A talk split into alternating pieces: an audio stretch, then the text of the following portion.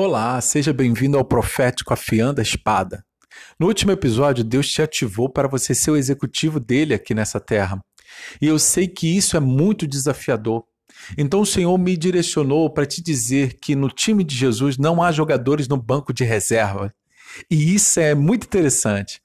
Ouça só o que está escrito em Romanos 8, 29. Porquanto, aos que de antemão conheceu, também os predestinou para serem conformes à imagem do seu filho, a fim de que ele seja o primogênito entre muitos irmãos. E a palavra primogênito significa irmão mais velho. Isso mesmo. Se Jesus é o irmão, eh, se Jesus é o, é o, primogênito do Pai, o nosso irmão mais velho é porque nós somos os irmãos mais novos. E pensa no seguinte: você está lá no retiro da sua igreja e vai rolar um jogo de futebol e na hora de você escolher os jogadores, de repente aparece o irmão do Messi lá no campo e ele tá de chuteiro e tudo para poder jogar. E aí você pensa assim: meu Deus, ele jogou com o Messi na infância, ele fez tabelinha, ele jogou, fez gol com o Messi, eles ganharam campeonato quando era criança na escola. E aí você pensa o seguinte: quantos gols ele mar eles marcaram juntos? E eu te pergunto, você colocaria ele para completar teu time? É claro, é lógico que você escolheria ele. Aí você vai, chama ele, ele entra em campo e quando você passa a bola para ele, ele acaba furando. Ele não sabe dar um chute direito, ele não sabe interagir com a bola, ele não sabe marcar o, o, o, o jogador do outro time e ele não sabe chutar pro gol. É, a expectativa furou.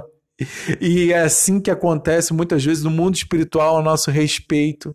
Eles sabem que nós somos irmãos de Jesus e, na verdade, eles esperam que nós venhamos fazer a mesma coisa que ele fez. Eles esperam que nós sejamos pelo menos um pequeno Cristo, ou seja, cristão.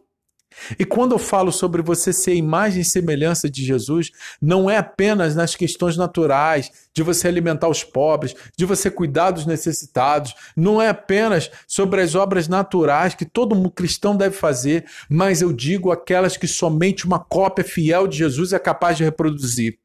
A gente sabe quando uma réplica mal feita, a gente sabe qual é o prejuízo que ela pode trazer. E nós sabemos muito bem a diferença entre uma cópia mal feita e o original. E é isso a realidade no mundo espiritual, muitas vezes ela é assim. Que as pessoas que deveriam ser uma cópia fiel de Jesus não são uma, não passam de uma cópia barata. Não conseguem expressar ou reproduzir aquilo que ele é ou que ele fez. E nós sabemos que no time de Jesus não há banco de reservas. Todos os jogadores são convocados para entrar em campo. Lembra que Jesus mesmo disse que ele, ele poderia pedir ao Pai que o Pai enviaria para ele mais de 12 legiões de anjos para socorrê-lo. Lembra que Jesus ordenou o, mar acalmar e o mar acalmou. Lembra que ele mandou o vento cessar e o vento cessou. Lembra que ele multiplicou os pães. E tudo isso está liberado para nós nesse exato momento. Mas por que, que muitos não agem com essa forma sobrenatural? Simples, porque desconhecem que receberam esse poder de serem feitos filhos de Deus, irmãos legítimos de Jesus, e não sabem o que carregam e, logicamente, não vão fluir naquilo que está dentro dele. Então, nesses dias, Jesus te convida para você andar sobre as águas com Ele, a interferir naquilo que era impossível. Faça um teste agora e exerça a autoridade do nome de Jesus sobre o seu corpo, sobre as enfermidades, sobre aquilo que te cerca. Porque um dia Jesus estava passando no meio da multidão para ir na casa de Jairo por causa da filha de Jairo.